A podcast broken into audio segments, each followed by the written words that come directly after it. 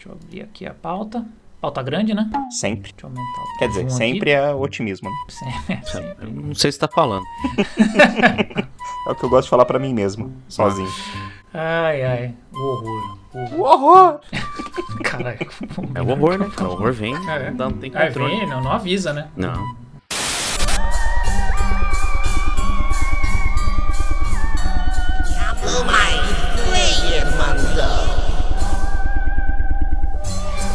O podcast do RPG Mind.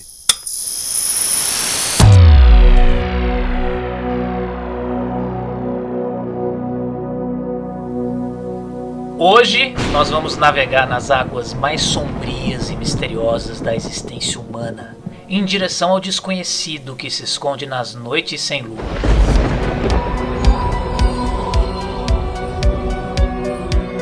Com você, você e todos vocês, aqui no podcast onde a gente tem medo, mas não tem vergonha. E eu tenho aqui ao meu lado ele, o corajoso, porém talossofóbico, Vitor Hugo. É, Orion, eu agradeço aí pela exposição, tá? Mais uma vez. Pelo Exposed. É. Mas é bom porque você ter, ter falado isso me, me fez buscar o termo na internet, né? Me fez fuçar minha mente e lembrar que quando eu era. Assim, não sei se vocês sabem como eu aprendi a, a nadar, mas eu aprendi a nadar ou eu morria, né?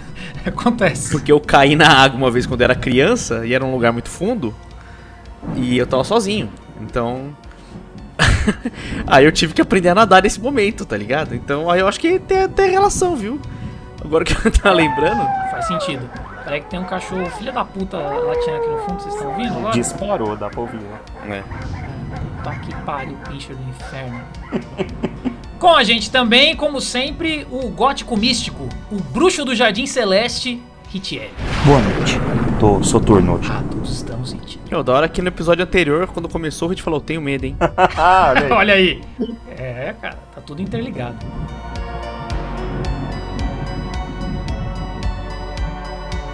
E hoje nós vamos falar de um assunto que gostamos muito, que é terror. No caso, terror no RPG, né? Porque afinal, não sei se vocês sabem, aqui é um podcast de RPG. Então, prepara o seu psicológico e vem com a gente.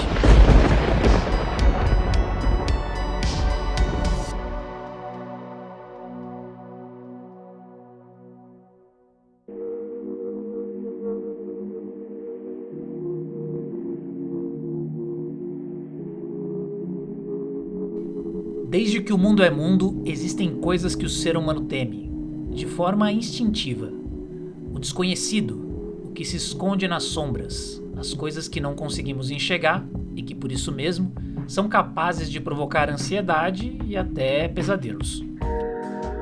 Uma das formas que criamos para lidar com essa sensação de impotência e medo na vida real foi criarmos narrativas onde estão presentes os mais diversos elementos capazes de fazer você se encolher debaixo das cobertas, mas que, por serem ficção, não oferecem perigo real.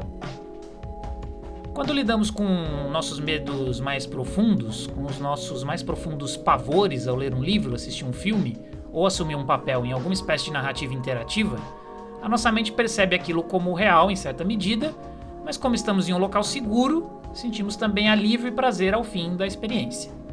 Obviamente, isso funciona de forma particular para cada pessoa e existem estudos diferentes que apontam para outras conclusões do porquê somos tão atraídos por história de terror. É, assim, é, desculpa te cortar, Orion, mas Não, pode É, cortar. é essa de, de, de que a gente tá num lugar, por, estar num lugar seguro, a gente sente é, alívio no final da experiência, não se aplica a mim da vez que eu assisti o.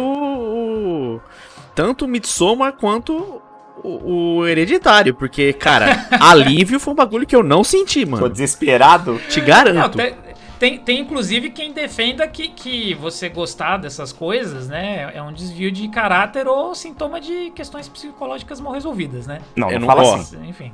Eu- eu- a única coisa que eu senti depois do Hereditário foi, vo- foi vontade de, sei lá, de, de telefonar pra minha mãe e perguntar se ela não queria dormir em casa. Pois é, mesmo com essa sua reação, e, e é de muitas pessoas essa reação, na verdade, né, Vi? O fato é que Espero que filmes. o fato é que filmes, jogos e livros de terror eles fazem um sucesso tremendo. Aqui no Brasil, inclusive, que é um, país que é ávido consumidor desse tipo de material, os filmes de, de terror batem recorde atrás de recorde de bilheteria. A gente consome isso pra caramba, né? É interessante que é um povo que já convive com, com sofrimento, Tal- né? Talvez tenha alguma ligação, né? Com certeza. E aí eu queria então justamente começar perguntando pra vocês. O Vitor já deu um- uma palhinha aí, né? Mas eu queria perguntar para ir pros meus colegas de bancada. Vocês gostam de histórias de terror, seja em que mídia for? Ah, eu sou um aficionado pelo terror, né? Eu, eu gosto muito de histórias de terror em geral. Ah, eu gosto do, do universo que se gera através de uma história de, de terror, eu gosto da- de- da ambientação, da sensação. Me gera um tipo prazeroso de, de viagem mesmo, de, de aprofundamento, de, de interação, sabe? Eu acho que é por isso que eu gosto desse tipo de história. Aquela coisinha que eu comentei da, da sensação do pós também, né? Às vezes de. Nossa, passei por uma experiência intensa aqui. É, tudo e, bem, e né? imaginar, né, tipo, a- a- analisar as reações em geral dentro da história. E eu acho bem Porra, interessante mano, esse, quer, esse ponto. é, sensação intensa vai fazer espeleologia, vai pular de paraquedas. Me preocupa o fato disso talvez representar desvio de caráter em algum momento. Não, não, né? mas isso são pessoas que, que, que algumas pessoas defendem isso. Assim como tem gente também que diz que se você jogar muito videogame, você sai por aí cometendo atos de terrorismo, né? A gente sabe que não é bem assim que funciona. Então. Mas e você, Vitor Hugo? Que já se mostrou aí um profundo apreciador do, dos filmes do Ari Aster, né? É. Ou- Não, então, eu eu não gostava, na verdade. Eu era eu, Eu lembro. tinha tinha até Você era cagão, né? Vamos- vamos- eu ainda sou cagão. Eu não era, eu ainda sou cagão. Eu queria distância. Mas não sei se eu já mencionei aqui em alguma outra oportunidade, mas eu de- depois de um, de um tempo eu percebi que eu tava deixando de consumir algumas coisas por, por, por causa disso. Por causa de, um, Uhum. de um medo que eu tinha, assim. E um medo, na verdade, besta, né? Uma. uma- Assim, eu não, não vou julgar as pessoas que sentem medo de filme de terror, logicamente, porque eu já senti também, eu sei o efeito que tem. É, E até porque o medo é uma coisa incontrolável, né? Exatamente. Não é uma coisa fácil de você. Ah, agora eu não sinto mais medo. Ponto, acabou. É, exatamente. Tanto que eu falei, mano, eu, eu continuo sentindo cagaço de filme de terror. Mas eu percebi que eu tava me privando de, de, de aproveitar de algumas coisas, de algum- alguns filmes, é, ou tipo jogo de, de videogame mesmo, um livro, alguma coisa assim, por causa desse medo. E eu falei, cara, vamos tentar, né? Vamos.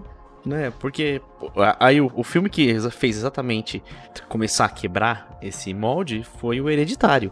Co- Começou em grande estilo. né? É, começou bem. Então, mas, mano, foi, Começou traumatizado já. Mas por quê? Mas por que que eu fiz isso? Porque as críticas desse filme estavam todas muito boas. Verdade. Porque os filmes que eu assisti antes de terror, assim, que você via, né, tal...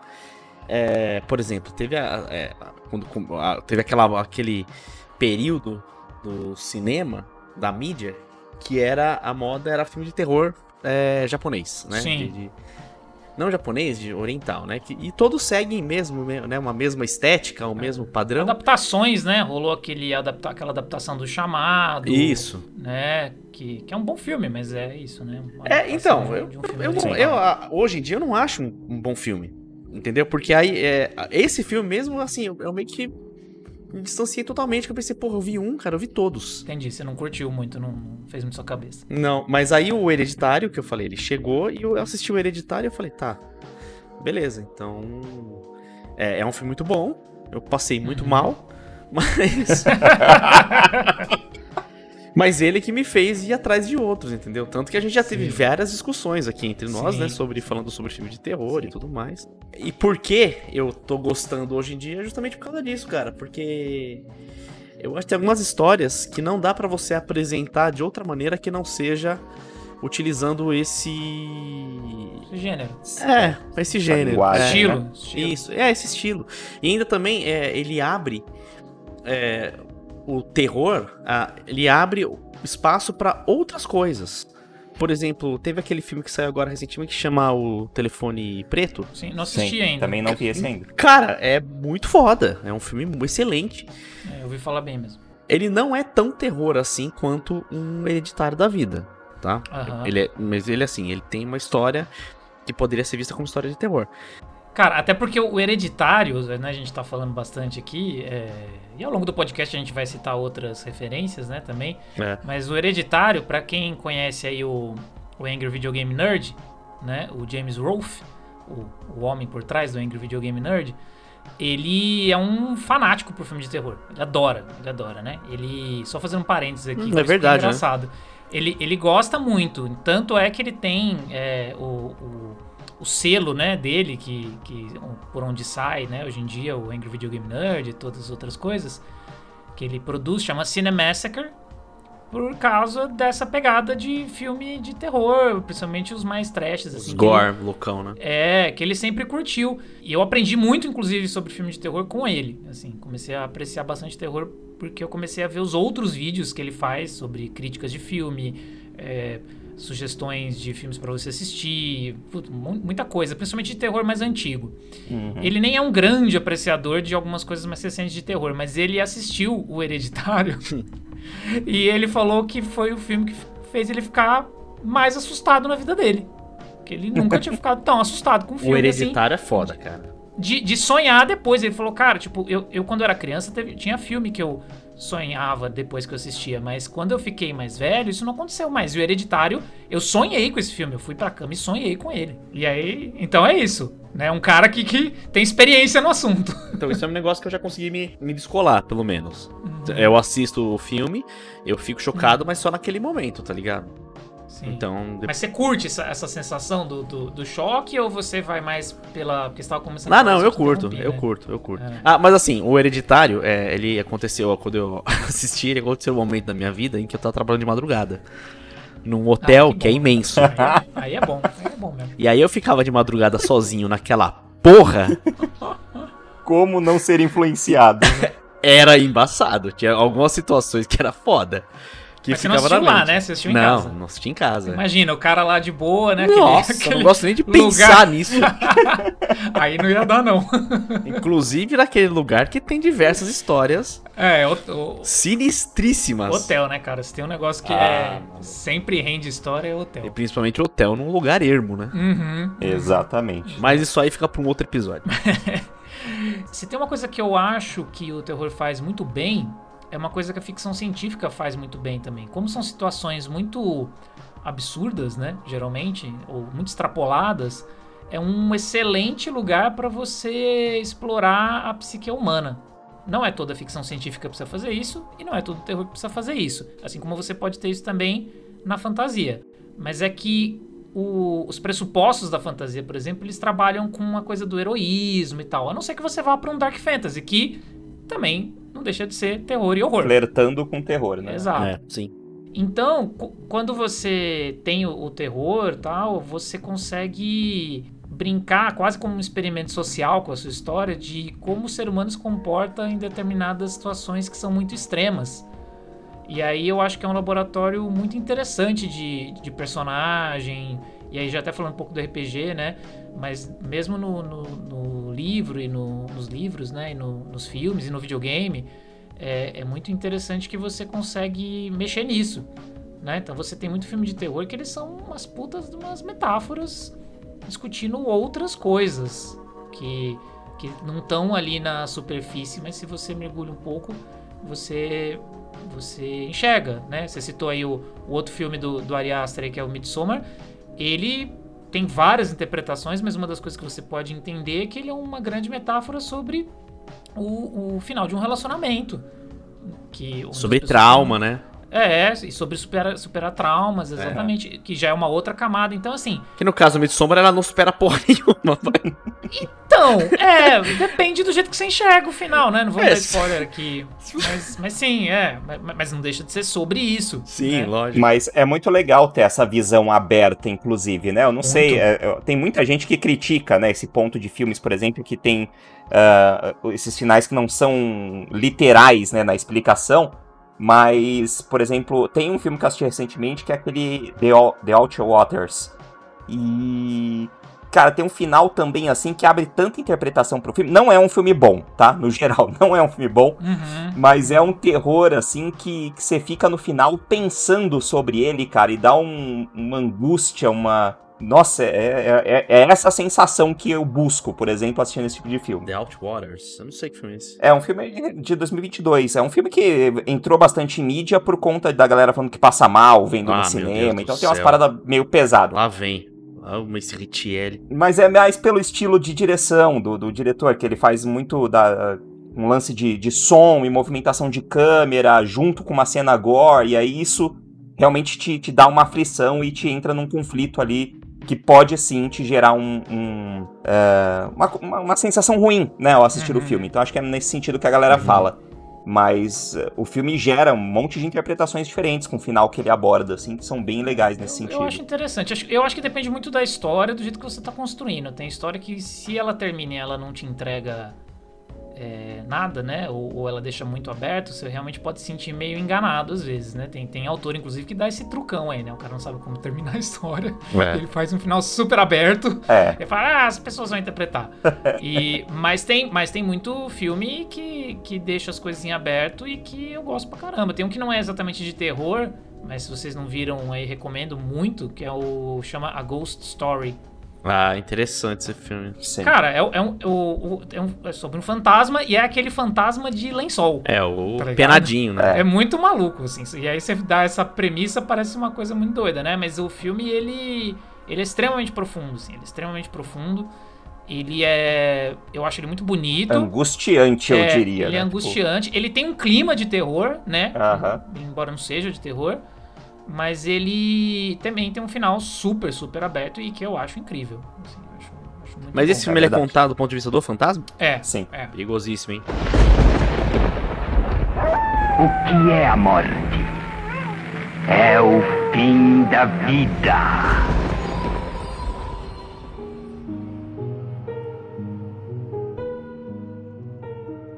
Então vamos lá, eu acho que de introdução tá bom.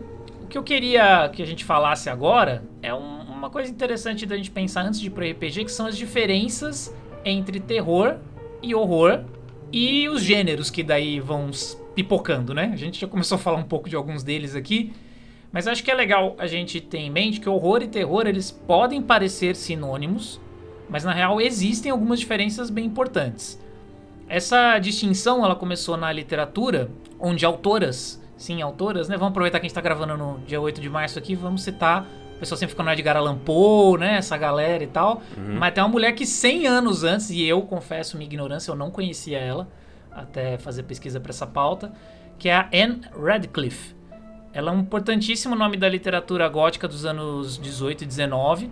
Ela não é tão conhecida aqui no Brasil, mas ela influenciou uma galera, assim, tipo de Marquês de Sade a Dostoiévski, pra vocês terem uma noção. E até hoje autores mais contemporâneos, tipo o Stephen King, eles se debruçam sobre essa questão que ela começou a levantar na época dessa diferença entre horror e terror.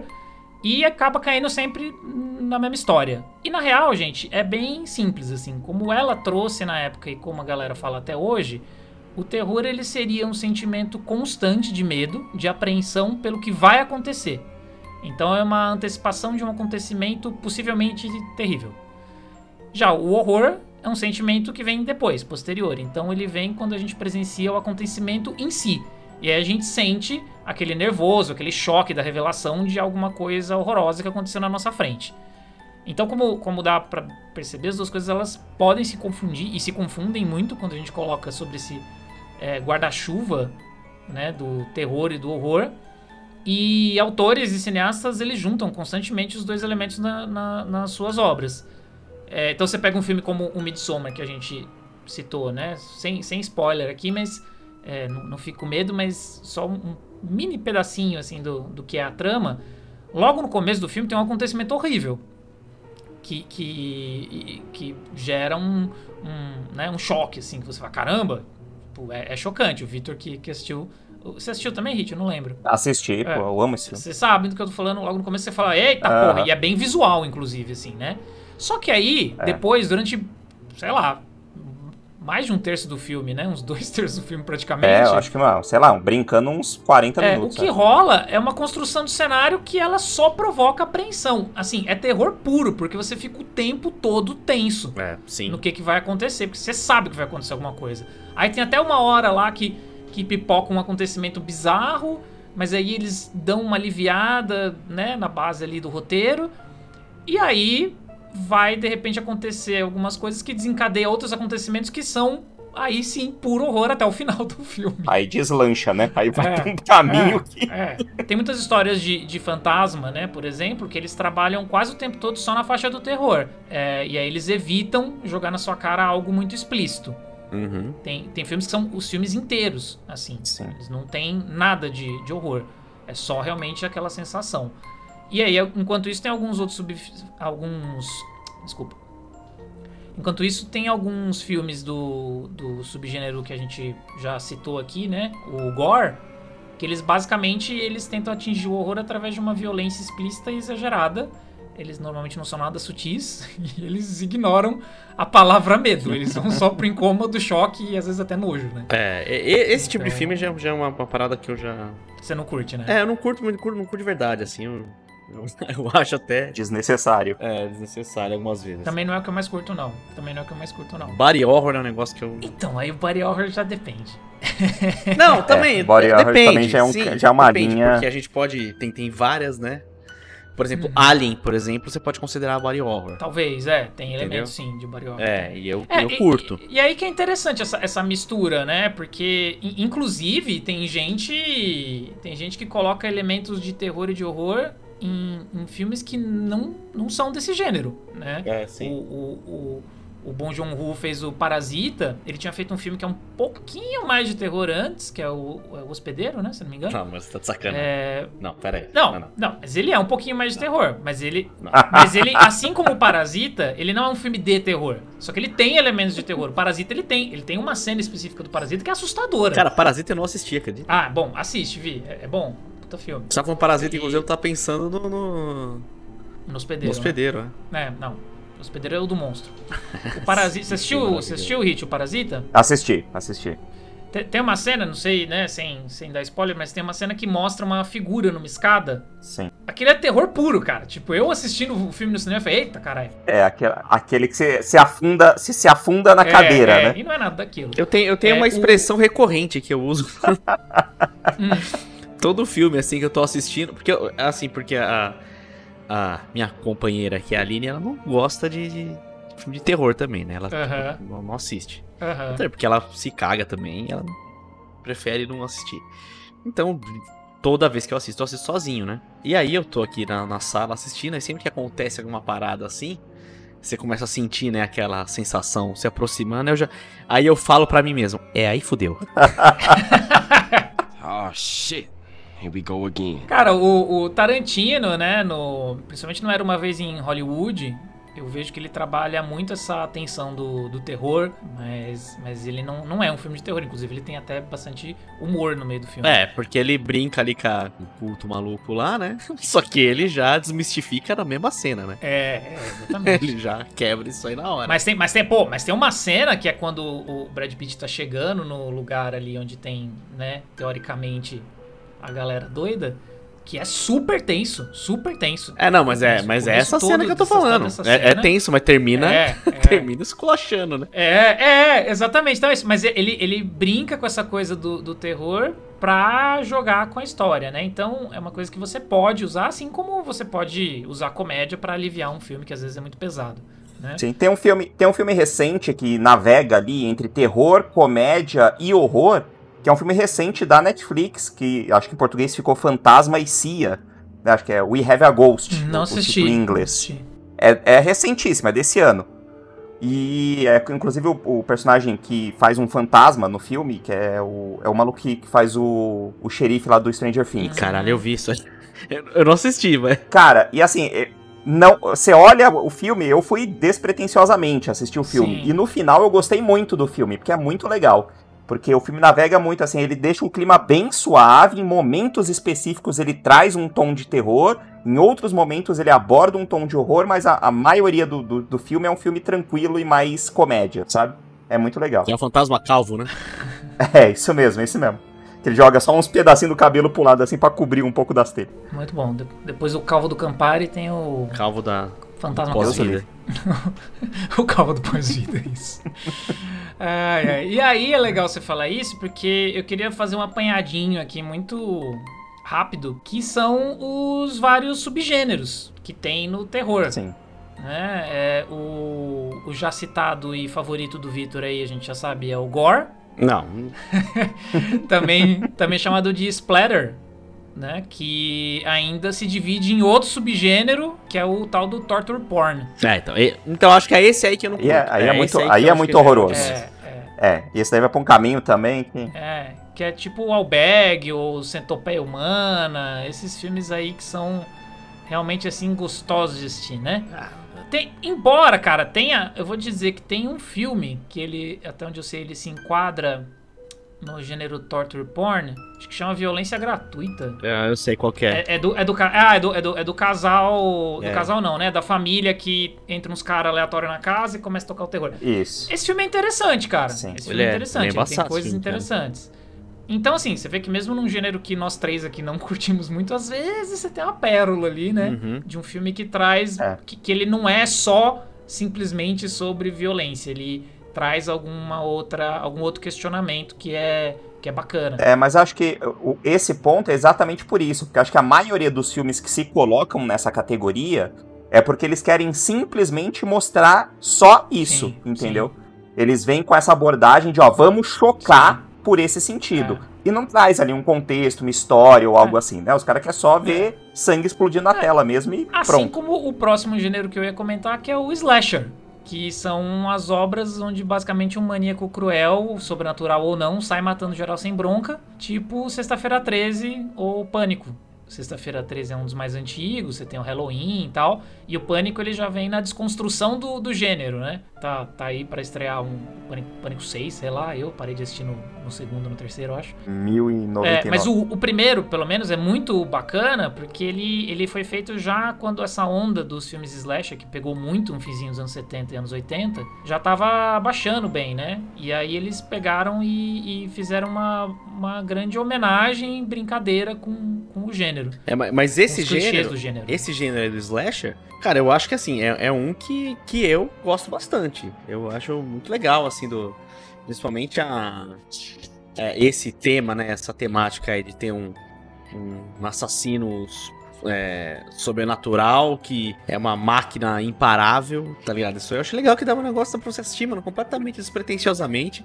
É um filme que é tudo maluco, né? que Então. Comendo uma pipoquinha, É, de boa. Esses filmes fazem muito sucesso, né? Fizeram muito sucesso e, e ainda fazem muito sucesso. É, tem o, o tal do terror psicológico, que aí é um dos que eu acho mais interessantes, que ele foca basicamente no estado mental das personagens e geralmente ele busca causar algum desconforto emocional e dúvidas no, no leitor ou no espectador, porque isso vale tanto para literatura quanto para filme, né? Embora a gente acabe tendo mais referência de audiovisual.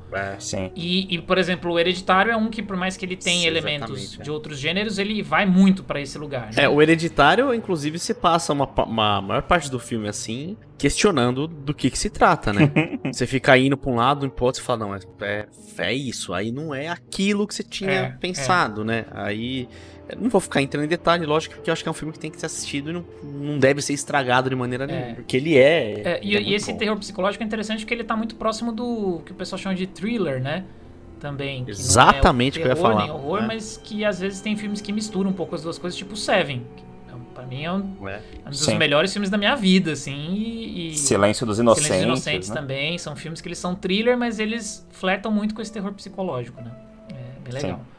Tem o subgênero sobrenatural, que aí é quando fica bem na cara mesmo que tem alguma coisa de fantasma ou demônio e afins ali causando o, o terror no- nos personagens. Esse é um tipo. Maravilhosos É, também. esse é um tipo. É engraçado, né? Porque tem, tem uma galera que tem, assim, um, pavor Real, né, do bagulho, né? é, fan- falou de fantasma, já era. Aí eu acho engraçado porque tem gente que suporta tranquilamente fantasma, mas falou de demônio, fudeu. É. Eu acho muito bom, tipo, mano, como assim? Mas é. Eu, por exemplo, não consigo assistir tranquilo Atividade Ah, isso Paranormal. não é- Porque é de, fa- é um é filme é que, de fantasma. que me perturba. É, que é mas de se fosse de demônio, eu tava de boa. Tá tudo bem, tranquilaço. É porque é foda, o, o patrão você confia, você não confia nos empregados, é isso? Isso. Tá certo. Interessante seu ponto de vista, viu, Hit? Fazer o quê, né? Tem um, um que pode ser quase um sub-subgênero, né? Porque ele pode englobar outras coisas no, no meio, que são os found footage. Né? Que basicamente seria fita encontrada ou material encontrado. Tipo Bruxa de Blair, que foi o. Sim. Já tinha filme antes, tá? Tinha, tem o clássico horroroso Holocausto Canibal. Uhum. Polêmicaço e não recomendo ninguém assistir. Não, eu nunca assisti, mas eu sei Exato. do que se trata, Eu lógico. vi pedaços já e já foi o É, suficiente. eu também vi por trechos. Mas assim, o Bruxa de Blair foi o que fez isso virar mainstream, né? Porque até então era um negócio muito obscuro. Bruxa de Blair eu me caguei, hein? É, é, é fora quando. Bruxa de Blair eu fiquei mal. A Bruxa de Blair, além de um filme, foi um fenômeno, né, cara? Foi. Tem, tem, tem uma construção ali que. Cara, a galera ia no cinema achando que era um documentário, gente. Sim, sim. É que isso daí, o Bruxa de Blair, o fenômeno dele, se deu justamente por causa da época que ele saiu, mano. Sim, sim. Foi, foi o primeiro a fazer Né? isso, né? Então, cara? e- e... o marketing todo deles foi em cima disso. É, então, e cara, e foi É, uma época, é. mano, em que a, a, a pesquisa na internet não era um negócio tão abrangente. Então, se você pesquisasse o filme é, a respeito daquele filme, você não ia achar é, informação tipo orçamento e não sei o que lá. Você ia cair no site. Exatamente, Você ia cair no você ia site. cair no site falando sobre aquilo, cara. Então você entrava É. com força É, na parada. do jeitinho que os caras queriam mesmo, né? Se fosse, se fosse lançado hoje em dia, ele jamais teria o impacto que ele teve nessa na, na- na- Com certeza. na época que ele foi lançado, né? Não, Com é. certeza. Com certeza. Porque eu mesmo, cara, eu sou um exemplo que eu assisti o filme e que eu falei, eu me caguei. E eu fiquei pensando, mano, isso não pode ser verdade. Porque se isso for verdade, se isso for real, fudeu, entendeu? Te coloca- É, cara.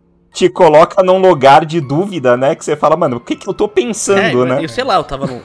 Que época que foi isso aí, mano? Tava no segundo colegial, sei lá. Blair, eu acho que ele é de colegial. 99, cara. Na verdade. É, a gente tá na escola. 99, Tava na 2000. escola. É, então, mas assim, eu era adolescente, cara, e eu fiquei completamente chocado. É, é, não foi só você.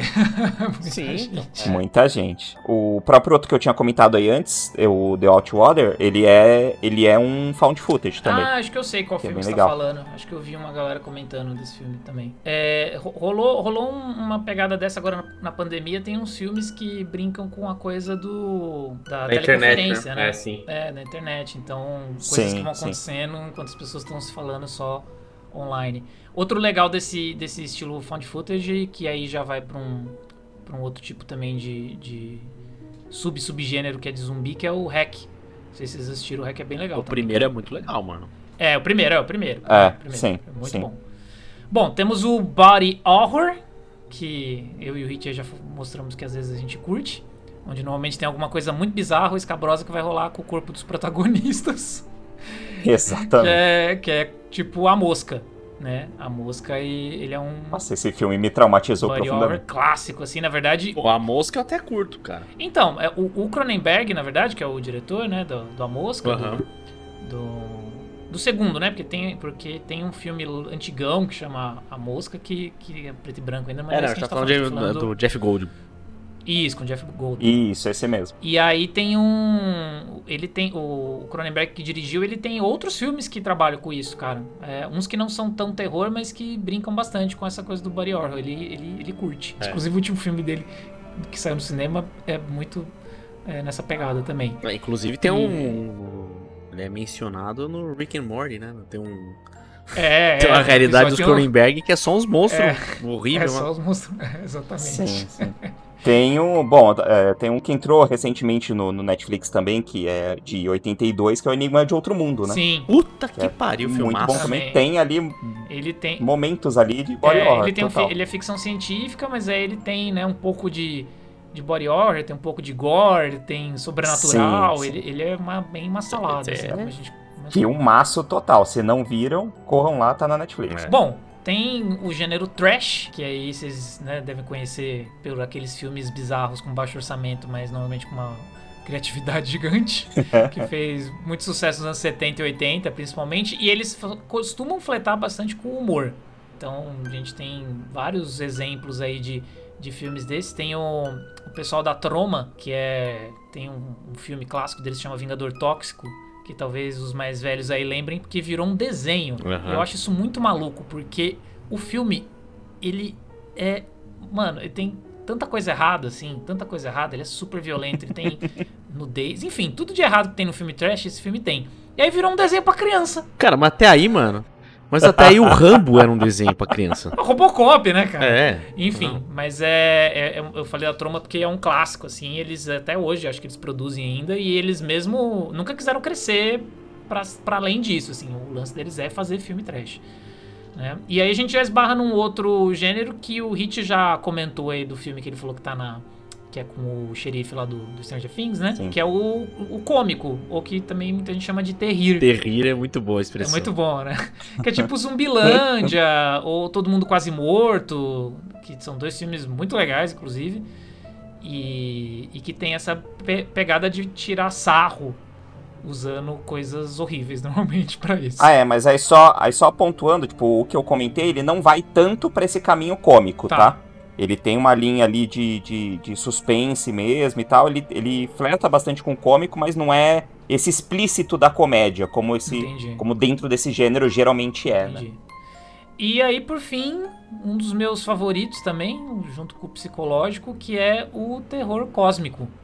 Que foi meio que inaugurado ali pelo Lovecraft, mas que tem na literatura, né? Mas que tem exemplos também na obra do Stephen King, né? O próprio It. Muito tem, bom. Tem esse tipo de pitada ali, embora não seja só isso. Sim. E, e tem, hoje em dia, a gente tem, felizmente, alguns filmes bem bacanas que saíram nos últimos anos aí que vão pra esse gênero. Eu cito três aqui que eu acho bem legais, que inclusive todos eles têm serviço de streaming aí, se você procurar você consegue assistir, que é o Aniquilação, com a Natalie Portman, Muito bom. o, o Nevoeiro, que é Nossa, baseado numa esse história do filme malandro. É, esse é muito Foda. bom. E o Farol, que ele talvez algumas pessoas achem que ele não é exatamente terror, mas eu acho que ele é.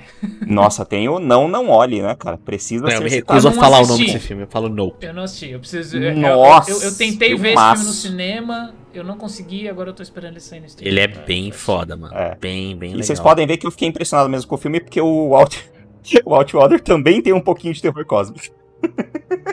Mas, gente, é muita coisa, é quase tão absurdo quanto o subgênero de heavy metal. Né? E tem né, uma mistura nesses gêneros. É muito comum você ter um filme de body horror que traz elementos de terror Pô, cósmico. tem um de terror cósmico aí que É. mistura tudo isso aí, viu? Que é um que a gente gosta muito, União. Acho que o Rich também gosta. Qual? Qual? O Enigma do Horizonte, né? Ah, é, que é. Ah, sim, sim, pô, esse sim. aí, é, Esse aí, é sinistro. É, Esse é embaçado. Esse esse é, é- é pesado mesmo. Também é outro que mistura ficção científica com sobrenatural, né? Com. Body horror, é, tem tudo. é, né? uma- é aquela sopinha de tentáculo e carne de procedência duvidosa É. boa, né? Que a gente gosta.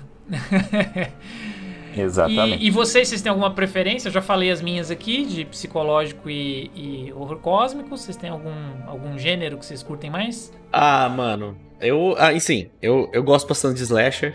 Eu assisto, assim, tanto que tem um na. Tem um que saiu aí recentemente também na, na própria Netflix. Que eles lançaram com uma trilogia. Que é aquele. Eu, eu, eu sei que as- os nomes são datas. Tipo, 1985, 1995, 1999, tá ligado? Uma parada assim, eu não lembro agora aqui. ah, Os filmes, eles são muito legais. Mas acho que o que eu mais curto mesmo, cara, que eu tenho gostado agora, recentemente, são esses de que flertam com esse sobrenatural, com terror psicológico. E, cara, é filme de monstro, mano. Filme que tem monstro, eu tô dentro traço. É, que, é, é que o, é que o monstro ele pode estar em quase todos esses estilos também, né? Mas ele pode quase ser um, um, um subgênero também. É Porque às vezes nem sempre filme de monstro ele é exatamente terror, né? É, Você pega, sim. por exemplo, Godzilla é um filme de monstro, mas ele não é terror. Não, sim, é mas o. um filme catástrofe. É. Mas tem aquele que é. Que eu- até o próprio Hit assistiu esses tempos atrás. O Ritual Hit, é O esse? Ritual, nossa, filmaço, meu Deus do céu. O Ritual tem um Esse monstro, filme mano. é legal. Esse É que tem, legal. é, tem dois filmes com o nome de O Ritual, né? Deixa eu, deixa eu pegar certinho aqui pra, até pra virar referência aí certinho no podcast. E tem um, re- um recente, né? É o de 2017, eu não lembro se é o de 2017. É, É, 2017. esse mais recente. É o, o Ritual de 2017. É muito bom. É bem interessante. Tem, tem uma criatura. É, uma diferenciado, criatura né? muito interessante nesse filme, é verdade, o monstro. E você, Hit, tem algum, algum que você prefere? Algum gênero que você curte mais? Ah, cara, eu geralmente gosto muito do. Apesar. Mas acho que assim, exatamente pelo ponto de me incomodar mais, são os que eu mais gosto de ver sobrenatural, claro, né? Hum. Mas em todo sentido, assim, de fantasma, é coisa sobrenatural eu gosto muito.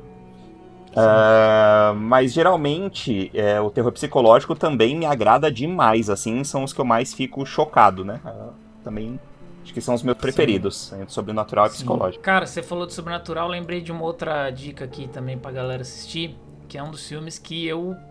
É, é assim, como muito filme de terror, ele tem um problema, né? A gente, como fã de terror, a gente sabe que a gente sofre muito. né? Tem Sim. muita coisa ruim. E Sim. tem muito filme que ele é bom, mas aí no final ele caga. E tem um que eu acho que ele é um pouco assim, então já vá avisado sobre isso. Mas que ele é assustador, ele é opressivo. Eu me senti mal vendo esse filme. E se não fosse o final ser, pra mim, né, meio disappointing, assim, eu ia ter. é, acho que ficado mais perturbado ainda. Que é um com o Ethan Hawke, que chama A Entidade. Recomendo. Não lembro se eu vi Assistam. isso.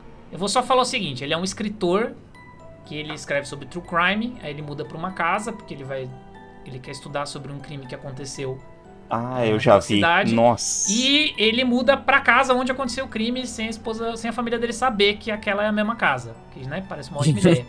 E aí ele descobre umas fitas. Ele descobre umas fitas Sim. que parece que tem a gravação de algumas coisas não muito legais que aconteceram. E aí é isso, não vou falar mais nada. É, bom, a gente tem que, a gente não pode esquecer de mencionar, né, uma menção honrosa, já- a gente já falou de várias produções. Aquela série que saiu também da Netflix, que é o Midnight Club, que eu acho que o primeiro episódio ele quebrou um recorde, né, de jump, squa- de jump scare. é, cara, o primeiro episódio. Eu não sabia, não. É mesmo. É, quer ver, Pô, jump scare. pô, mas é porque ele tem muito jumpscare, é, É, isso? ó, o, o Midnight Club, ele quebrou o, o, o recorde no Guinness Book com- e tem no primeiro episódio tem 21 jump, jump scares. É, O Midnight Club não é a melhor obra desse cara, né? O que é a morte? É o fim da vida.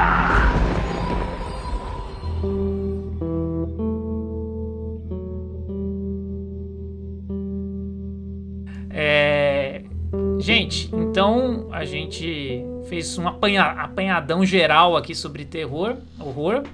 Pra terror do Zé também, que vai ter que editar um, um episódio, provavelmente vai ficar grande também. Mas a gente tá aqui pra falar de RPG. Então, obviamente que todo gênero e estilo literário RPG? cinema tem que ter o seu RPG, né? Ah. E, e- e com, e com um gênero tão popular, óbvio que a gente já tem um monte de sistema e cenário. Então a gente tem desde cenários como Heavenloft, a gente tem praticamente todos os cenários de Mundo das Trevas. Né? Acho que talvez só o, o Changeling ali que, que fuja um pouco, né? Embora ainda tenha esses elementos, mas todos os outros têm, né? Bebem dessa coisa do terror. O chamado de Cthulhu, obviamente. Cult, que Maravilhoso. o Victor também gosta muito. É só pra, só pra citar aí e ficar nos mais conhecidos, né? Tem, inclusive, brasileiros aí também no meio, tem bastante coisa mesmo, mesmo, mesmo.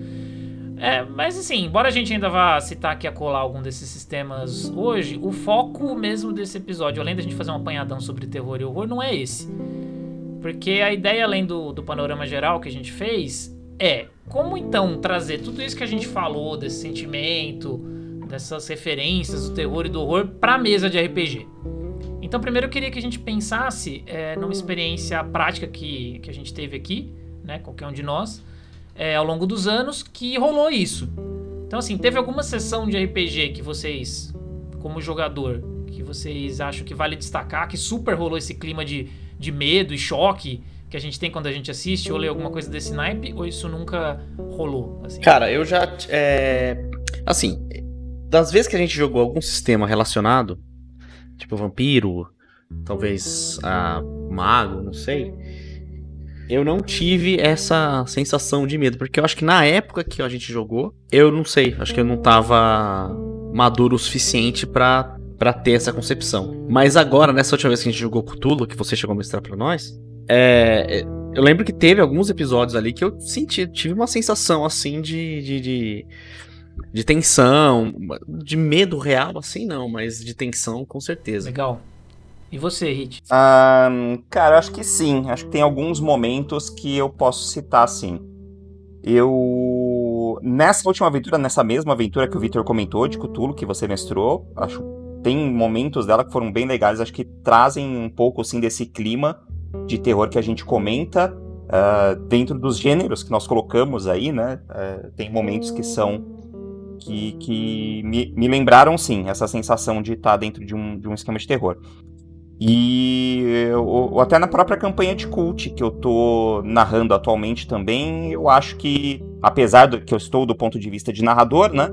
Mas eu acho que tiveram sim sessões, mesmo assistindo elas depois, porque ficam gravadas, né, e tal. Tem... Você fica com medo de você mesmo, Hit. Eu fico com medo de- da, da, da, da coisa toda, né? Da, da- Caralho. Imaginando a cena ali, vendo a reação dos jogadores naquela situação, eu acho que gera um pouco desse clima também. Acho bem legal, acho que foi bem sucedido. Muito bom. É, é, eu. Só, só pra galera também saber, essa que vocês falaram do Cthulhu, a gente não jogou online, né? Infelizmente não tem gravado nem nada. Mas teve uma vez que você mestrou Cult, cara, pra lembrar de uma, uma coisa mais recente, Uhum. que eu joguei que foi só uma one shot. Né? E que foi para mim foi louco assim, porque não é nem que eu acho que teve tantas coisas que me deixaram assustado nem nada, mas é que eu acho que eu entrei tanto no personagem Aham. e era uma história tão pesada do cara, saca? E, e tudo que tava acontecendo que, que cara, foi, foi tenso. Eu fiquei meio tenso Sim. assim no- du- durante, durante o jogo. E esse exemplo é muito legal, porque o seu personagem teve uma ação que mudou completamente o rumo da, da- do, do meu Sim. próprio planejamento da aventura toda. Isso Sim. foi maravilhoso, foi muito bom. Eu sei, eu sei, eu vi sua cara. Foi muito bom. É, no. Cthulhu eu tive praticamente a mesma experiência que você. eu- Porque assim, eu tava. é, eu cheguei a, a ficar tão dentro ali do personagem que eu tinha criado. Uhum. Que eu tive, assim, o próprio ceticismo do personagem Uhum. conflitava várias vezes com alguma coisa que estava acontecendo. Então ele, eu tentava sempre buscar ali uma solução, uma, uma explicação. é, uma explicação é, plausível pro fenômeno que estava acontecendo. Uhum. E isso daí mesmo me causava uma. Essa, esse conflito, né? Porque é, a gente sabe que a gente tá vivendo, jogando um RPG, mas como a gente tá na cabeça do personagem, você fica ali tentando reagir naquela situação, aí você se obriga a sentir Uhum. aquilo, né, cara? Você fica. Você se obriga a sentir aquela confusão, tipo, "Pô, que porra é essa, né, que tá acontecendo? Uhum. Né? As coisas Claro. não são assim, as coisas não deveriam agir dessa maneira, né? Eu não deveria abrir Sim. um freezer e encontrar uma perna. É, não, espero que não.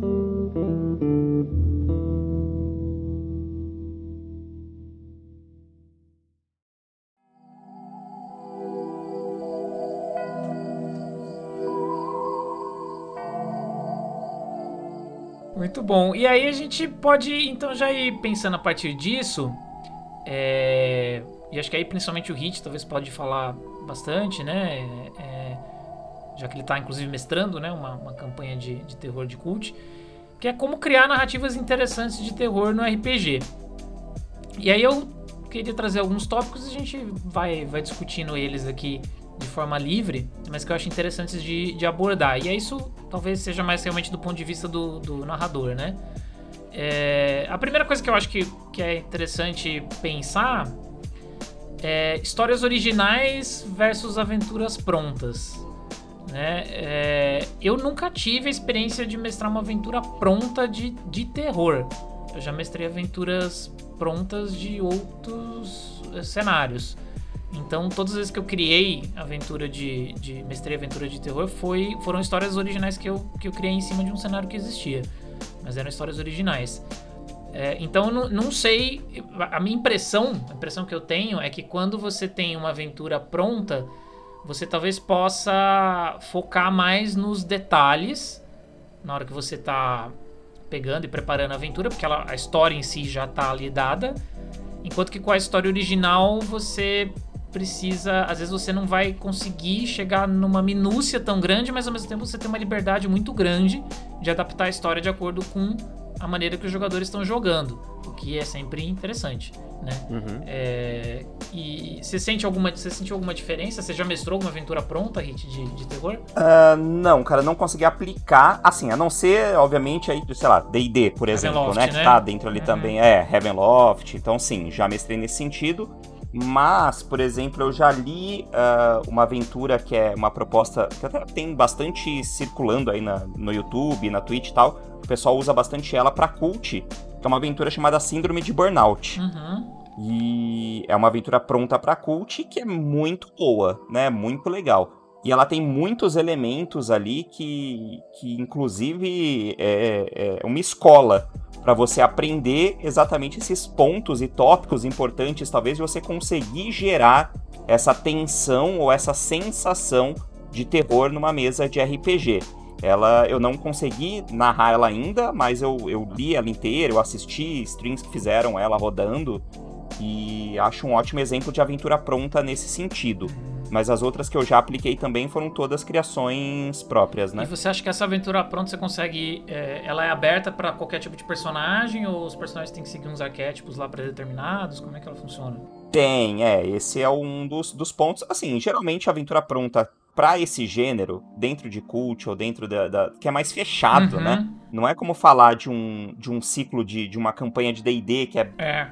abrangente, você pode ter essa liberdade de criação. Então, sim, em Síndrome de Burnout você é fechado em arquétipos ah, de personagens que tem ali que precisam existir na história para ela acontecer daquela maneira, né? Perfeito. E aí dentro dela existem algumas possibilidades de você direcionar para caminhos distintos ou coisas diferentes que vão dar um pouco mais de liberdade de, de, de atuação. Saquei. Mas os personagens são fechados. É, eu, isso que você falou é interessante, porque é isso, mesmo nas histórias originais, né, de, de terror, quando mestrei mais recentemente, eu senti que realmente precisava fechar arquétipos pros personagens. Eu, essa mes- Funciona é, melhor, Essa vez né? que vocês citaram aí de Cthulhu, é, eu, eu dei liberdade para vocês criarem os personagens, mas eu falei, olha, eu preciso desse tipo, desse tipo, desse tipo e desse tipo de personagens. Aí se dividam aí como vocês preferirem, mas eu preciso deles, tá? E aí a gente vai conversando é, conforme vocês foram criando.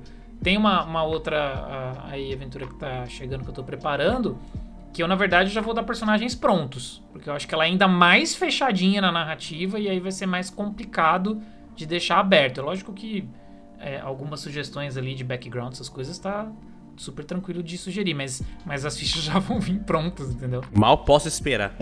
O terror, ele tem mais mesmo esse, esse elemento, né? Engraçado, uma coisa que realmente parece que chama pra um, pra um, pra um grupo que tem que ser um pouco mais bem pensado, né? Sim. Talvez porque seja um negócio mais orientado pra narrativa do que pra ação, né? É, porque dependendo do que você construir, você precisa que ali tenha uma certa atuação de determinados Sim. Ah, tipos de personagem, né? Não tem jeito. Tanto que o cult, a proposta de criação de personagem do cult, ela já vem, já vem dentro disso. Sim. São realmente arquétipos, É. né? Fechados ali que você já tem pronto pro personagem nascer. E aí, você já até comentou isso, você falou do, do Ravenloft, né? Engraçado como tem sistemas que, que tem, né? é, às vezes aventuras ou cenários que vão pro terror, mas como o uso do sistema certo faz diferença, né? Porque é isso que você falou, o cult, ele, ele tudo bem, ele, ele parte lá de um, de um sistema que é um sistema que existe em outros RPGs também, mas ele vai se construindo, né? E o jeito que ele vai adaptando as regras dentro do, do sistema é pensado especificamente para o cult. Né? Você pega o, o chamado de Cthulhu, ele tem uma coisa importantíssima, por exemplo, que é a regra, regra de sanidade, Sim. né? que faz toda a diferença. No, nos, nos mundos das trevas, cada um deles também tem regras lá que, que tem a ver com os elementos de terror que tem nesses, nesses sistemas. Né? Isso faz muita diferença. E, e vem com o lance também, por exemplo, um Heavenloft, né? Você tá jogando um D&D de terror, você tá ali pra ser a, a força que vai subjugar o terror ou o horror do lugar, né? Ainda é uma aventura heróica, né? Isso, ainda é heróico. Do plano de Cthulhu, não, cara. Você tá ali e você sabe que, inevitavelmente, o seu fim né, vai ser ou morto ou louco, né? Você tá lá pra se fuder, né? É, é, isso é importante, né, de ressaltar a... É o sal da vida. É, o sal né? da vida é sofrer, exatamente.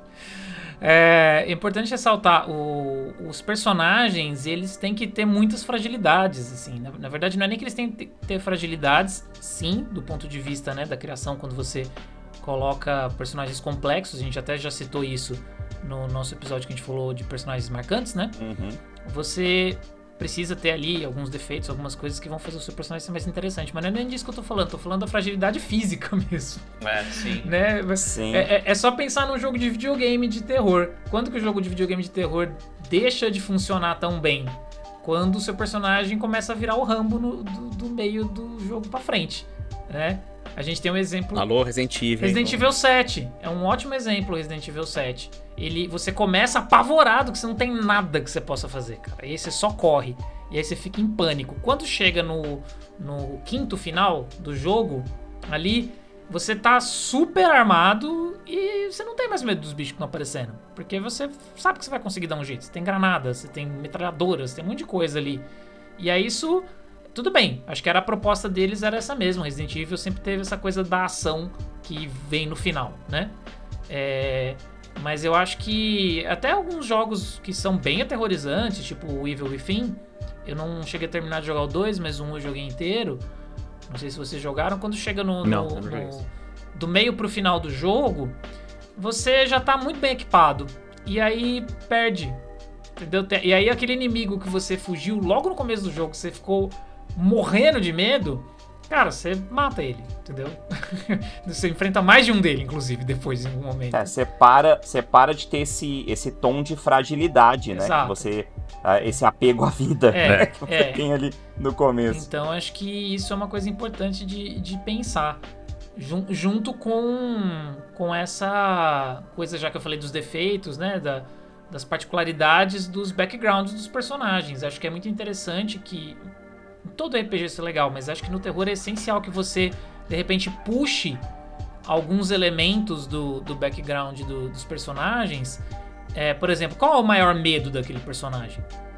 né? O, o que que ele. O Cthulhu tem muito isso. O, que que é importante pra esse personagem? Quais coisas são importantes? E aí você vai destruindo, né? Como um bom mestre de terror, cada uma dessas coisas ao longo da, da história.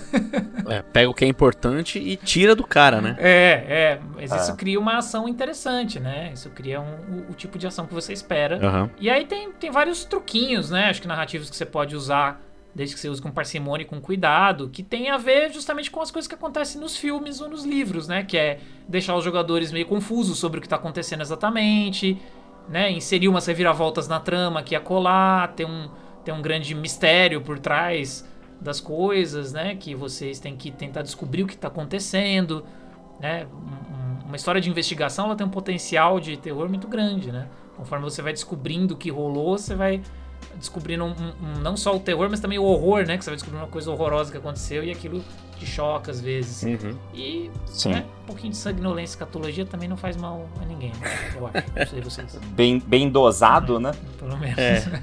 Ajuda, né? É.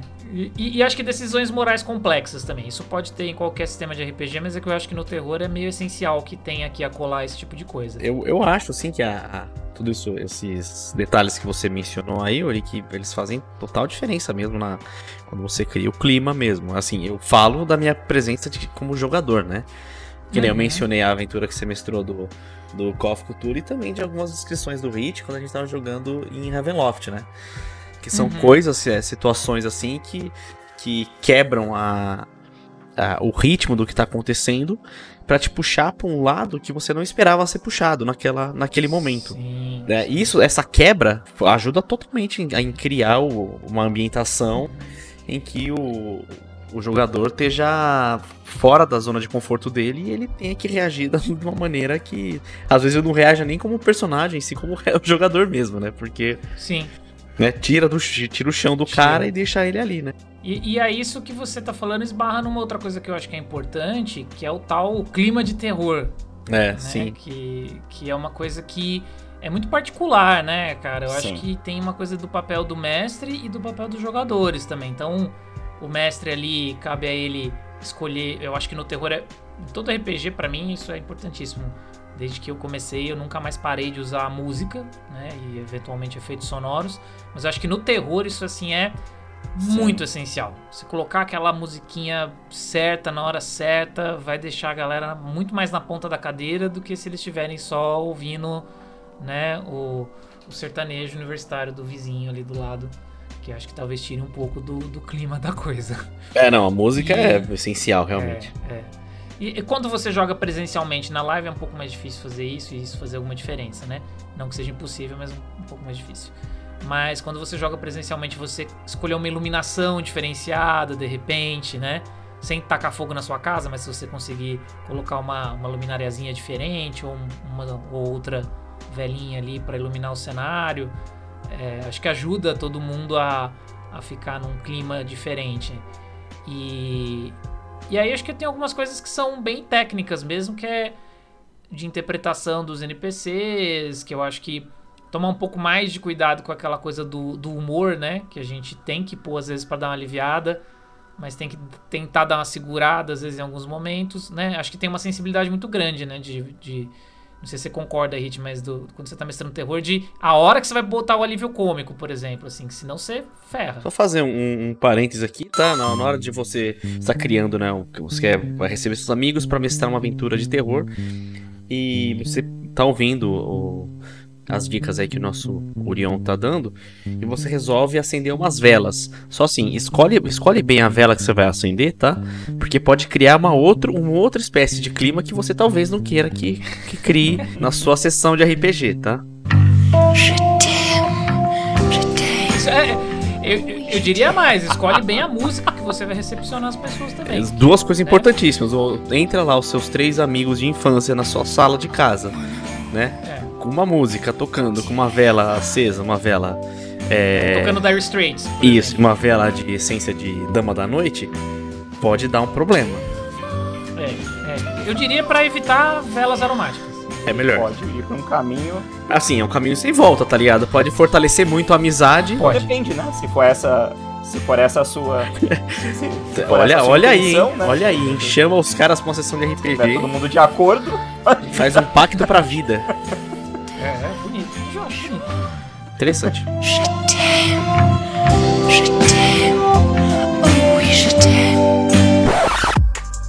Mas voltando, o. Eu acho que isso tudo se resume, todo o ponto que o Urion tava comentando, se resume basicamente a. a, a, a falar de imersão, né? Uhum. Eu acho que quanto mais imerso você conseguir transformar a sua mesa, deixar os seus jogadores, mais vai estar. você vai estar mais suscetível a você atingir o ponto específico que vai gerar a sensação que você quer dentro daquela mesa de RPG. Perfeito. Então essas, essas ferramentas, essas técnicas, elas são exatamente isso, são ferramentas para você gerar mais imersão. A música, a luz ambiente, você conseguir captar a atenção do jogador, acho que esse é um dos pontos mais difíceis, né, Uhum. atualmente, principalmente jogando online também, você tá você conseguir que o cara esteja ali com você na narrativa. E isso gera essa imersão a ponto de você conseguir que o jogador realmente esteja na pele do personagem dele. E, e isso faz o jogo mudar completamente, né? Com toda certeza. Eu acho que essa coisa da, da imersão também vem muito da descrição das cenas, né? Então, se você é uma pessoa, por exemplo, que não consome muito. Muita, eu vou dizer principalmente literatura, tá? É, que tem elementos de, de terror, essas coisas. Se você não tem muito referencial, vai ficar mais difícil. Porque eu acho que você realmente tem que, que entender que não é só você descrever, o, principalmente quando você está querendo dar um clima pra coisa, não é só você descrever que a mesa ela é marrom e tem uma máquina de escrever em cima, né? Acho que ajuda muito se você falar que a mesa é uma mesa velha, ela tem um cheiro que exala dela que te lembra de quando você estava no enterro da sua avó e você sentiu o cheiro do caixão e é o mesmo cheiro, entendeu? Tipo, é, é, você trazer esses paralelos com a descrição e tudo vai colocando, né, o, o jogador mais, É. mais no, no clima. Tem, tem uma dica muito legal, eu não me lembro aonde eu vi isso, mas foi buscando exatamente dicas pra narração de RPG mesmo que eu me deparei com isso em algum momento. Eu não lembro se foi em um livro ou se foi em algum canal que eu assisti do vídeo de alguém, mas ah, uma dica bem interessante é você sempre tentar, na cena que você quer captar a atenção mesmo do jogador, você brincar com os sentidos do jogador. Só que aí o que, que você precisa fazer? Você precisa escolher dois a três sentidos no máximo para você colocar elementos na narrativa daquela cena. E isso com certeza vai ajudar você a gerar um pouquinho mais de imersão naquele ponto. Que o Orion comentou aqui do cheiro, né? Você tem um cheiro que te remete a tal coisa, você toca e tem a sensação do toque de algo enquanto você vê aquilo, ou uma cor que te leva a tal lembrança. Então esses sentidos vão sempre ah, te captar melhor a atenção do jogador e, e fazer com que você gere essa imersão de uma forma mais prática. E, e aí, nesse sentido, tipo, nesse ponto, é nunca usar só um sentido. Tenta usar dois, no máximo três. Mais que isso também, você vai Confundir. tirar uma narrativa muito E exagerada. pensando que é um- um- uma coisa de terror, sempre vai ser, né? Ou quase sempre uma coisa horrível. Provavelmente, é. Exatamente.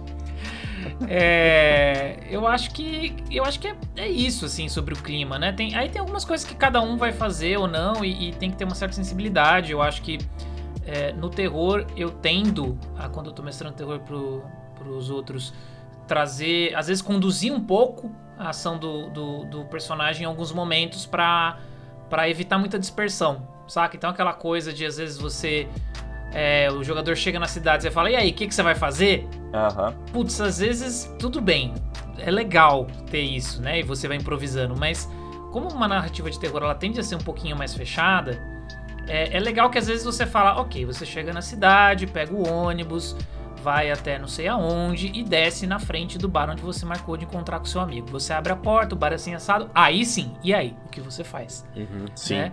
Eu acho que, que Legal. eu, eu, eu costumo fazer um pouco mais isso no, no, nos jogos de terror, porque senão eu acho que pode descaralhar muito rápido, entendeu? E aí fudeu. Aí, Dar muita liberdade é um problema, né? Nesse, É, nessas é. horas, né? É, porque o, o foco, cara, desse, desse tipo de, de jogo é a interpretação, né? E, e o, o jogador tem que entender que ele precisa ser um conarrador mesmo, né? Se isso já é uma dica bem válida pra qualquer cenário, acho que no terror é mais ainda. Então ele precisa entender que, que ele tem que levar aquilo a sério, né? Tá fazendo um esforcinho ali pra estar mais imerso. E é óbvio que isso não cabe só pro mestre, né? O jogador também tem que ajudar isso trabalhando em conjunto pra contar a história que vai ser legal pra todo mundo. Aham, sim. Total. E aí, é, eu acho que tem uma coisa, né? Assim, quase, quase como uma conclusão aqui já.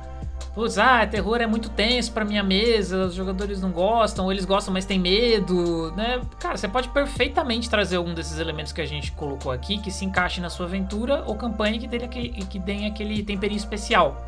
Né? O, o Hit mesmo falou do Ravenloft, mas você pode de repente pegar uma campanha de D&D clássico, por exemplo, que se passa em Forgotten, onde de repente os jogadores se veem presos dentro de um castelo mal assombrado por, por umas horas, dias que seja. Isso pode render um arco de terror leve, que vai trazer um respiro ao nosso velho espada e magia, né? E vai e vai talvez ter um pouquinho, uma coisa um pouquinho diferente ali e, e vai é, deixar sua campanha mais diversa e talvez um pouco mais interessante. Então acho que é algo que dá pra você fazer. Aí você pega um- uma sessão, duas sessões e aí experimenta naquela sessão colocar uma trilha um pouquinho mais sombria, né? Experimenta é, fazer um pouco mais essa coisa mais narrativa de condução ou não, tal. Vai vendo qual é que é. Você tem exemplos na literatura, assim, por que que você não pode fazer isso no RPG, né? O Conan é aventura, ação, drama, né? Enfim, mas volta e meia tem umas coisas de terror sobrenatural no meio. Tem. O pra Victor, que consumiu pô. bastante, assim como eu, sabe muito bem. Não à toa o, o, o autor, né, o do, do Conan era amigo do, do Lovecraft, Uhum. que escreveu os livros, né? Eles trocavam cartas, eles, né? eram- Eles trocavam cartas, então com Uhum. certeza tem ideias ali que um trocou com o outro. Tem a torre de elefante, cara. A torre do elefante clássico. Totalmente, totalmente. Tem ali um puta de um, um ponto de um horror cósmico, é. Por que não colocar isso na sua aventura, né? Isso pode ser interessante. E aí, gente, acho que por fim, para encerrar o, o assunto, é, eu queria só fazer uma advertência, que eu acho que é, é, um- é uma coisa importante de se dizer. Sim. né? As sessões e campanhas de terror elas podem ser muito divertidas, uma experiência que ela emula aquela vibe de história de terror ao redor da fogueira, né? Que, que eu acho que é talvez o- uma coisa que todo mundo gosta de terror acha isso divertido, né? Só que numa roupagem muito mais elaborada e interativa. Só que ao mesmo tempo, a gente tem que lembrar uma coisa: nem todo mundo gosta de história de terror, mas mesmo quem gosta, às vezes as histórias de terror elas podem abordar uns temas que são meio sensíveis ou muito pesados, ou seja, é o famoso alerta de gatilho. Sim, né? exato. Pode parecer uma bobeira, mas não é, gente. Assim, tipo, uma pessoa, por exemplo, que. Vou dar um exemplo bem, bem bobo entre aspas, tá? Porque pra quem perdeu sabe que não é, né? É difícil. Mas um jogador perdeu um gatinho de estimação há pouco tempo. Aí de repente você coloca uma cena de violência com um gato na sua aventura, onde ele tá dentro da cena. Talvez a pessoa não se sinta bem. Ela pode ficar bem mal, na real, dependendo de, Do, sobretudo se você for um excelente narrador e descreva aquilo muito bem. Saca? Então, assim, isso vale para qualquer aventura, na real, tá? Mas como o terror ele toca mais, mais fundo na, nas coisas, isso tende a ficar mais explícito. Então eu acho que, inclusive, tem avisos disso em alguns sistemas de terror, principalmente os mais recentes, que vale sempre ter uma conversa com a sua mesa antes da primeira sessão. Se bobear até às vezes alguns dias antes, faz um grupinho de, de WhatsApp, de Telegram ali, pra galera trocar uma ideia e ver, né? Faz esse filtro, se tem algum assunto, tema, alguma coisa que não rola para aquele jogador, ou para aquela jogadora, ou para o grupo como um todo. E aí você, como narrador ou como jogador também, você sabe disso, e aí você é, vê o que, que dá para mudar. Você vê de repente que tem algo na sua história que vai esbarrar na coisa que a pessoa falou, adapta. Se é alguma coisa que tá no core da história, não dá para mudar, aí dependendo do grupo você pode até falar, olha, vai ter isso, isso, isso na história, talvez seja alguma coisa que, né, de repente a próxima você joga. Mas aí também vai me dar a natureza do grupo, né? Se é um grupo que sempre joga junto de repente você exclui aquele amiguinho porque ah, é muito pesado para ele isso aqui, é chato também. Então acho que conversa, né, gente? Sempre conversa e tenta adaptar para todo mundo poder se divertir. Com escuta atenta, acho que se alguém se sentir mal, né, e falar, você ser receptivo como mestre, né, não meter aquele, ah, mas lá atrás você não, não, não falou nada. Às vezes a pessoa não falou nada naquela conversa lá no começo, mas no meio da campanha apareceu alguma coisa meio X, a pessoa se sentiu desconfortável, acho que tem que estar tá com essa escuta aberta para isso também. É, sim. Tem uma proposta bem legal no livro de Cult, por exemplo. Tem, eu já vi em outros livros também. Tem o, o sinal de alerta mesmo, né? O sinal de, de parar, né? Ou a palavra de segurança, ou sinal de segurança. Que também é uma coisa legal de você fazer na, na mesa quando você está abordando esse tipo de tema.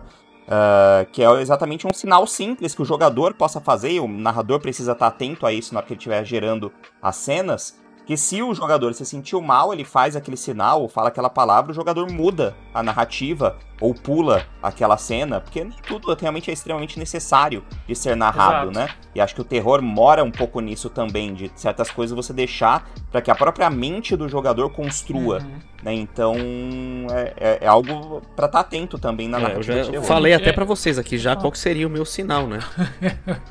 o seu medo? Qual que é? Eu não lembro. É, é o que eu falei que quando acontece uma cena num filme que eu fico já, que, já que eu sinto que abalou. Que eu falo, é, ah, é, aí fudeu. Ah, tá. Então, ó, já, já sabemos. Se o Vitor falar aí, Se aí o Vitor fudeu, falar, é, aí, a fudeu. gente sabe que talvez tenha que mudar um pouco o caminho. Tá? Mas também tem uma regra básica também, né? Que é aquela máxima, né, mano? Se, se não tá todo mundo se divertindo, então Exato. alguma coisa tá errada e talvez você tenha que Exato, rever a sua rever aí o, a forma que você tá contando essa história, porque afinal, né, Exato. você junta todo mundo para jogar RPG e a proposta é que todo mundo é se, se, divirta. É. O que é a morte? É o fim da vida. Vocês têm alguma outra consideração final aí para fazer, meus caros colegas confrades? Ou vamos, vamos pra parte mais esperada de todo episódio? Eu quero, eu quero só voltar aquele ponto das indicações. É, eu também tenho só mais uma indicação ai, pra ai, fazer. Ai, ai, ai, ai viu? Fala aí, Hit. Bom, eu tenho uma listinha bem rápida, eu não vou comentar Nossa. sobre cada um dos filmes, tá? Mas se você gosta ou se você não tem assistido nenhum desses, vai atrás, pega seu bloquinho de nota aí, toma nota, que vai, vai ser sucesso para você também. Suspiria, tem um antigão dos anos 70. Mas tem um novo, né? Muito bom. É. E tem, tem, um novo também, uma refilmagem, sim. É... Coração Satânico, também um filme antigo. Aí você. É, aí fudeu.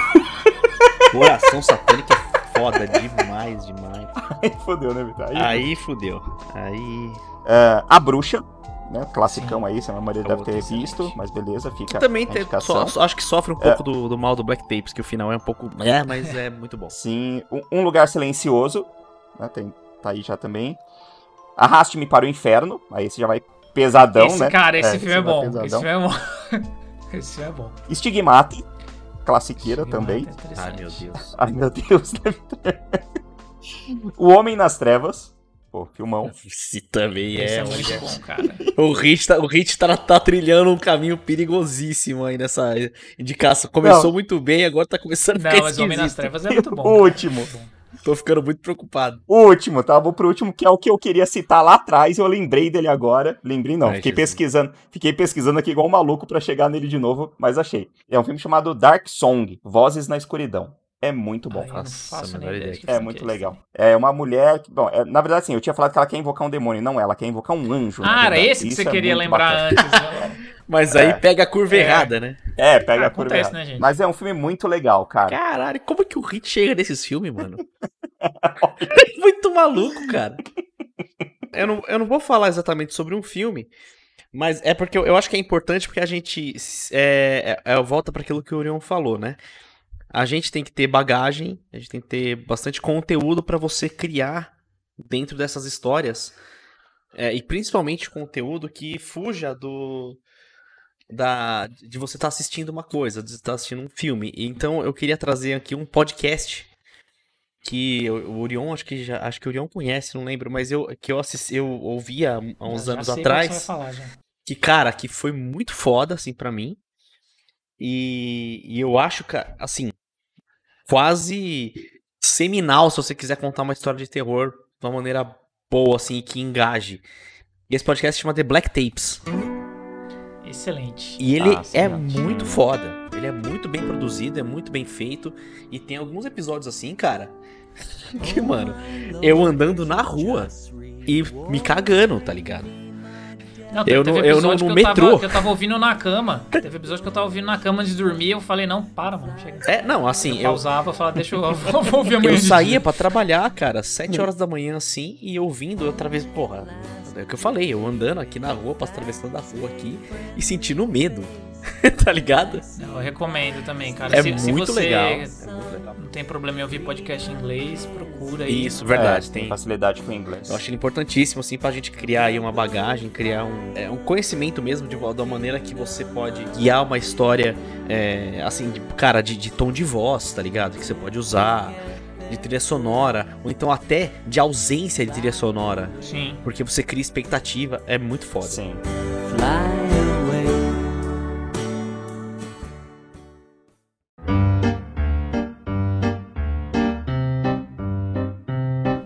agora a gente vai, né, obviamente, pra aquela parte mais leve, pra quebrar um pouco o gelo, né? A gente tá, tá muito pesado falando de coisas horríveis aqui, tensas, né? Você que tá ouvindo aí já tá assustadíssimo. Ah, porra, passando mal. Então agora a gente vai, é, então agora a gente vai pro desafio do Mind Flayer mandou.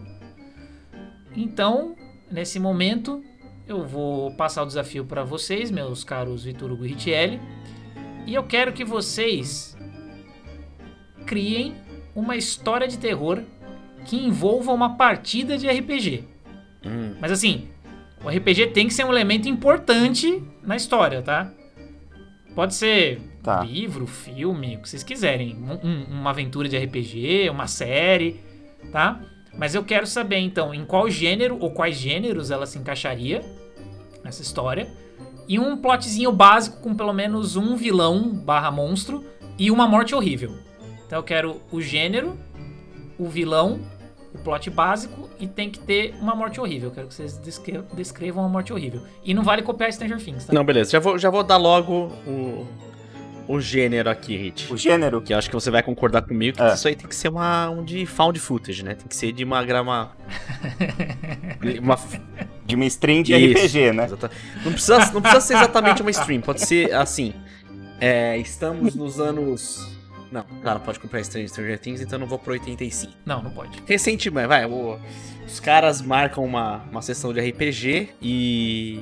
É que eu queria que eles estivessem na mesa, eu queria que fosse presencial. Ah, tem que estar Ah, pode ser, pode ser tipo Critical Role, né? Vocês podem estar gravando o negócio pra depois subir online. Pode ser. Não sei, mas a ideia é de vocês, eu tô dando. E as câmeras estão filmando ali, entendeu? E esse, essas câmeras que filmaram vão ser encontradas, né, futuramente, né? Por alguém aí que vai, vai descrever aí, vão assistir o horror. Boa. Aí, qual que é o próximo passo aí do bagulho? Bom, já- o RPG já é um plano, já é algo principal, né? Porque tudo vai acontecer na sessão. Beleza. Então agora Já é o. o é. gênero você já falou. Já é agora o eu quero um plot básico. Plot base. E nesse plot tem que ter pelo menos, você já tem que dizer pra mim aí, você já tem que dizer quem que vai ser o, o vilão, o monstro, o que quer que seja, a ameaça, né?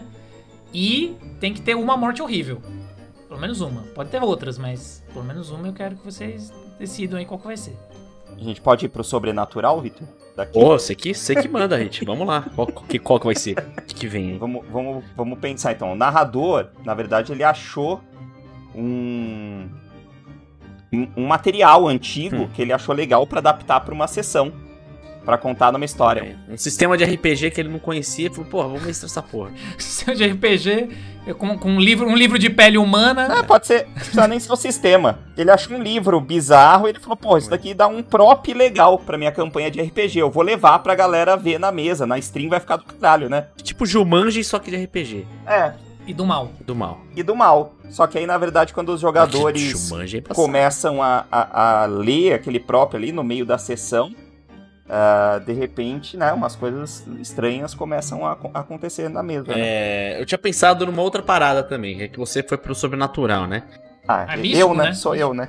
Claro, mas é assim, eu, eu- e eu também vou, vou usar daqui da minha, das minhas preferências, né? Ah, Vocês conhecem, você sabe o que que é o Krampus? Sim. Conheço. Que é o Papai Noel às avessas, né? Bem às É o avessas. Papai Noel tem, do mal, tem um né? filme, tem um filme Tem com o mesmo de um, nome cara. dele. Filme pica, inclusive, viu? O, o mais recente é bem legal, inclusive. tá? Aham. Então, só que ao invés do, do, do, do Krampus, os caras, esse, ele, nessa sessão que eles estão que eles estão jogando, ele, o, o mestre, ele acaba evocando, com, ele é um, um mestre tão ruim que ele evoca o, o anti-mestre de RPG.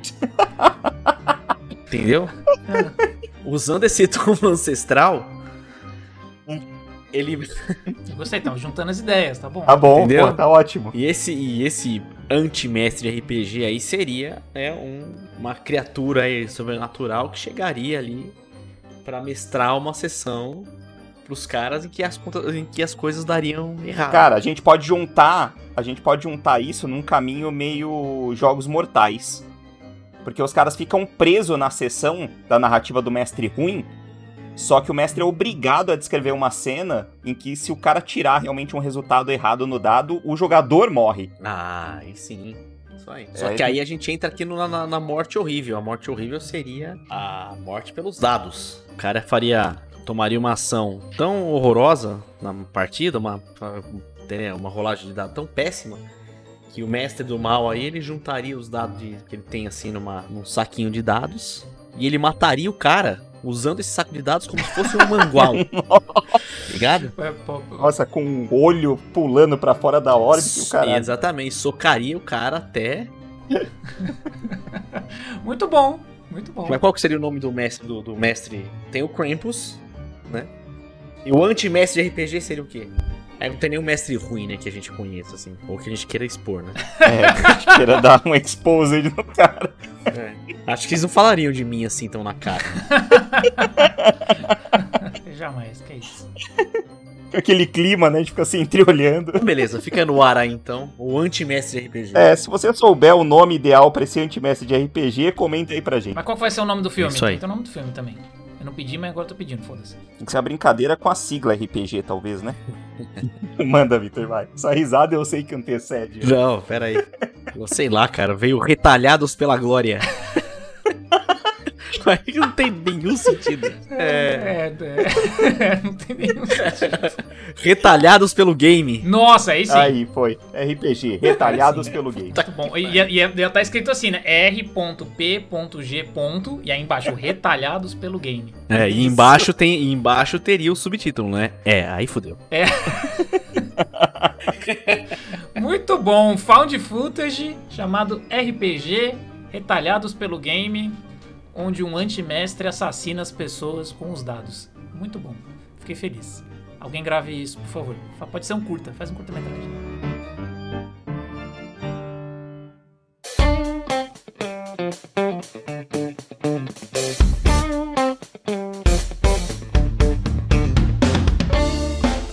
Muito bom, gente, muito bom. Então é isso. Nós vamos ficando por aqui.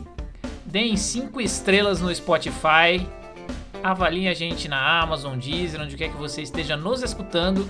Siga as nossas redes sociais, é só você procurar arroba RPG Underline Mind no Instagram e no Twitter. Não esqueça de acompanhar as transmissões ao vivo na Twitch. Seja um assinante lá, se for possível. E confira um quinquilhão de lives gravadas no canal do YouTube que você acha buscando RPG Mind por lá. É isso, um beijo no coração de vocês. Não fiquem com medo e lembrem-se: se o Mind Flayer mandou, você obedece.